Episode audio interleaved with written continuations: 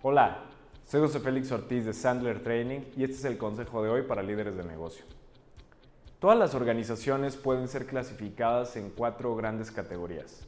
La primera categoría es la de las organizaciones excelentes.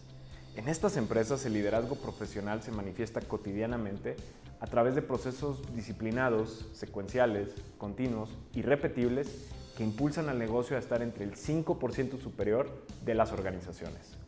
Estas compañías se mantienen mejorando su situación actual y al mismo tiempo visualizando un nuevo futuro. Para los líderes y los colaboradores de estas organizaciones, la excelencia es un estilo de vida. La segunda categoría es la de las organizaciones bien dirigidas. Tienen reconocimiento en su industria y probablemente se encuentran dentro del 25% de las mejores empresas con relación a su liderazgo profesional.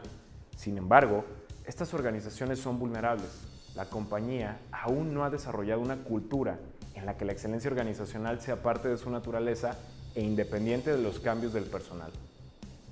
La tercera categoría es la de las organizaciones promedio. El negocio se maneja de forma reactiva. El líder invierte del 30 al 50% de su tiempo trabajando en el negocio y no para el negocio. Y la generación de ingresos y el flujo de efectivo es irregular. La última categoría es la de las organizaciones en riesgo, donde el líder toma todas o la mayoría de las decisiones invierte alrededor del 90% de su tiempo trabajando en las tareas diarias del negocio, el flujo de efectivo no es sano y si el líder se ausentara por un trimestre, el negocio estaría en peligro de cerrar. Los líderes de este grupo han perdido el control de sus empresas y posiblemente de sus vidas personales.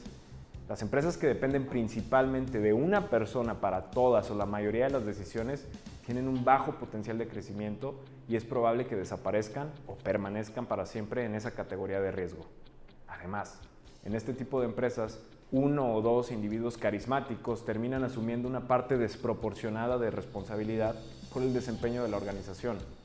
Las historias de organizaciones que operan constantemente en esta categoría generalmente no terminan bien a largo plazo. Tienen una trayectoria descendente, no conocen los obstáculos que enfrentan y no están interesados en averiguarlo. Esta forma disfuncional de trabajar agota tanto a los líderes como a las organizaciones y les resta energía, resiliencia y potencial. Al observar tu propia organización, considera preguntarte, ¿dónde estamos en el espectro? ¿Somos excelentes, bien administrados, promedio o estamos en riesgo? Si estamos en riesgo, ¿cómo podemos cambiar eso? Soy José Félix Ortiz de Sandler Training y este fue el consejo de hoy para líderes de negocio. Buena suerte y buenas ventas. Thank you.